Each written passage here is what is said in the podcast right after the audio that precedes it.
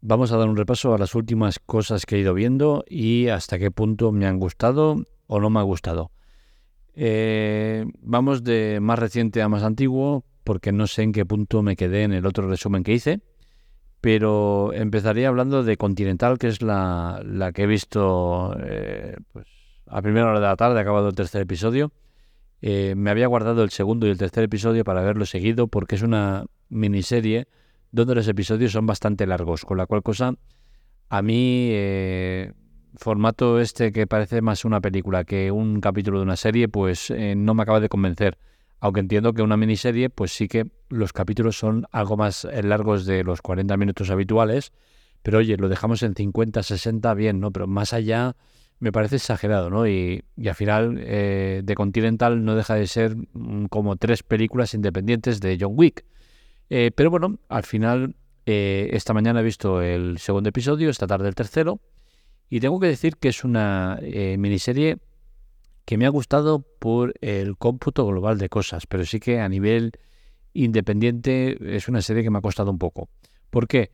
Primero porque eh, me pongo en el caso general y entiendo que mucha gente no ha visto las películas de John Wick o si las ha visto, las ha visto hace mucho tiempo. Sí que es cierto que la John Wick 4 es mucho más reciente y la tienen más fresca, ¿no? Pero las anteriores no.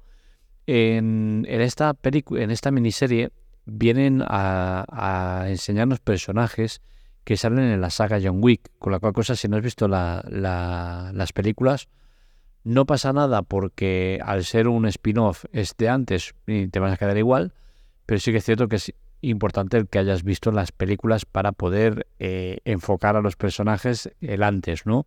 Y decir cómo acaban eh, y de dónde vienen. Eso es interesante. Han hecho un buen casting, creo que la elección de personajes es muy buena y, en ese aspecto guay. Eh, pero sí que es cierto que a mí se me ha hecho un poco pesada la película, la serie. ¿Por qué? precisamente porque yo las películas de John Wick, la mayoría de ellas las vi en modo maratón, las vi una detrás de otras y al final la borrachera de hostias eh, te acaba afectando y decir, hostia, es que ya no das más de sí. Y aquí, en esta miniserie, tengo que decir que es eh, sello John Wick total.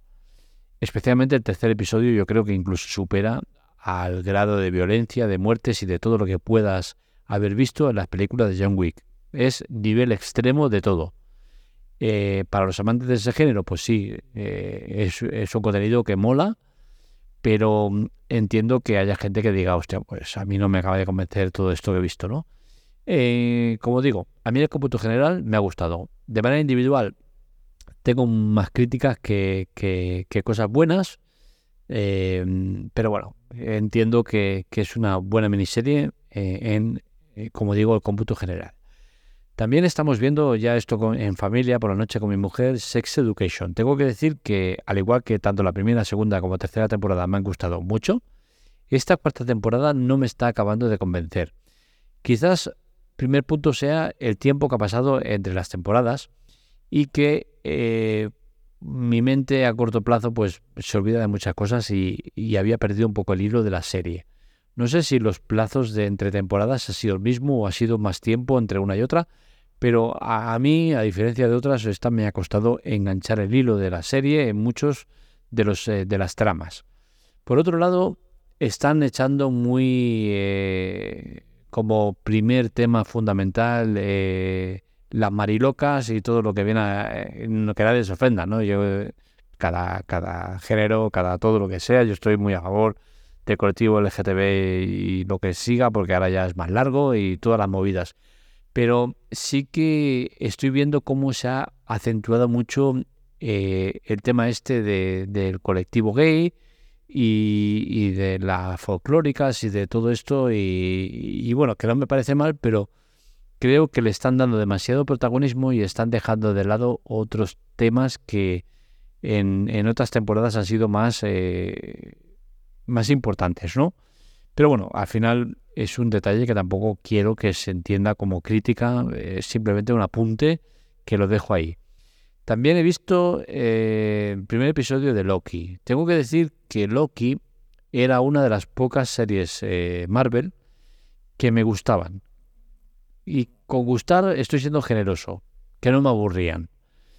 Y tengo que decir que este primer episodio de la segunda temporada, pese a que me ha parecido bueno, incluso de los mejores que han tenido de, de, la, de la era eh, series Marvel post Netflix, porque hay que diferenciar entre la etapa de Marvel cuando estaba eh, emitiéndose en Netflix, que era brutal, eran buenísima, con series muy buenas y muy potentes, al Marvel de, de Disney, con series que sinceramente no hay ni una que me haya gustado. Loki quizás era la única que se escapaba un poco de, de, la quema. Y pese a que este segundo episodio me ha traído cosas interesantes, por otro lado, tanto viaje en el tiempo y tantos cambios y tanto tal, a mí me marea mucho, ¿no? Y, al final mm, no me acaba de dejar de, centrarme en lo que verdaderamente me interesa. Otra de las últimas que estoy viendo es Poker Face, que no sé si ya lo comenté en el, en el anterior podcast que hablé de resumen o tal, pero bueno, si no lo hice, pues lo hago ahora. No voy a irme mucho más allá de lo que dije la otra vez. Si lo dije, que ya os digo, no me acuerdo. Tengo una memoria a corto plazo mínima. Soy muy malo para acordarme de las cosas. Pero bueno, decir que Poker Face es una serie que me ha gustado mucho del episodio 1 al 3. Que en el cuarto empecé a ver un bajón en cuanto a la calidad de la serie. Y que en el quinto seguimos en esa misma dinámica de que me, me está empezando a decir, hostia, esto es tan bueno como parecía o ya se está girando. Y he pensado y he reflexionado sobre eso. Y creo que el motivo por el cual me está pasando eso es porque la serie se ha vuelto muy dinámica y al final ya no me está sorprendiendo. Entonces al final, en el principio sí que me estaba sorprendiendo, con tramas muy, muy, muy interesantes, muy logradas, muy estudiadas, muy bien expuestas, muy todo. Y ahora yo creo que eh, están bajando un poco el listón en ese tema, pero eh, sigue estando en la misma dinámica que siempre. Y esto pues al final se puede llegar haciendo repetitivo y creo que es lo que me está pasando con la serie. Sigo creyendo que es una serie que es muy buena y que vale la pena ver. Es semanal y la tenéis en Sky Show Times. Y por último, eh, que no sé si también la puse en el otro resumen, GNV. Para mí, de todas las que he visto, eh, de todas las que he comentado esta, en este podcast, la mejor de ellas. Es una serie que me gusta, también semanal, en, en Amazon. Tanto esta como Poker Face creo que salen los viernes. Y con GNV me pasa eh, que, tengo un mono de, de, The Voice. Es una de las mejores series que he visto. The Voice, eh, del género de superhéroes, por supuesto, la mejor. Y está entre mis 10 favoritas. Es una serie que me gusta mucho y tengo ganas de ver más, ¿no? Y hasta que llega más, pues GNV me mata el gusanillo de, de The Voice. Es una serie que no tiene para nada el mismo carisma que The Voice, pero sí que eh, tiene un enfoque muy parecido. Es un poco spin-off de, The Voice, ya que se sitúa en medio de, de lo que vemos en The Voice. Y, es una serie que realmente está bien porque nos explican cosas interesantes, salen personajes totalmente nuevos, pese a que se hace mención e incluso salen imágenes o referencias de algunos de The Voice. Y, al final eh, tiene el sello de Voice. Tiene un grado de violencia extremo, exquisito. Eh, es canalla, es golfa, es todo lo que penséis y, recordéis de The Voice. Así que GNV para mí, de estas últimas que he visto, por descontado, la mejor con diferencia. Veremos lo que me queda por ver porque tengo cositas pendientes. The Morning Show, que es una serie que, que, que estoy viendo, pero que también ha bajado un poco respecto a otras a Ahsoka de, Disney, que me está costando mucho porque a mí todo el tema de Star Wars me aburre profundamente. Y luego también tengo pendiente eh, de Walking Dead en las variantes que han habido, ¿no? La de Daryl y la de Dead City. Ambas las tengo paradas porque no me llaman la atención. Acabé muy saturado de, de, de The Walking Dead y creo que no era necesario todo lo que está llegando. Pero bueno, al final hay que entender que esto es un negocio y como tal se busca rentabilizarlo al máximo. Así que nada, poco más que, comentar en este podcast. Eh, no os voy a decir eso de para más información eh, visitar spoileroff.com porque la hemos cerrado, como sabéis.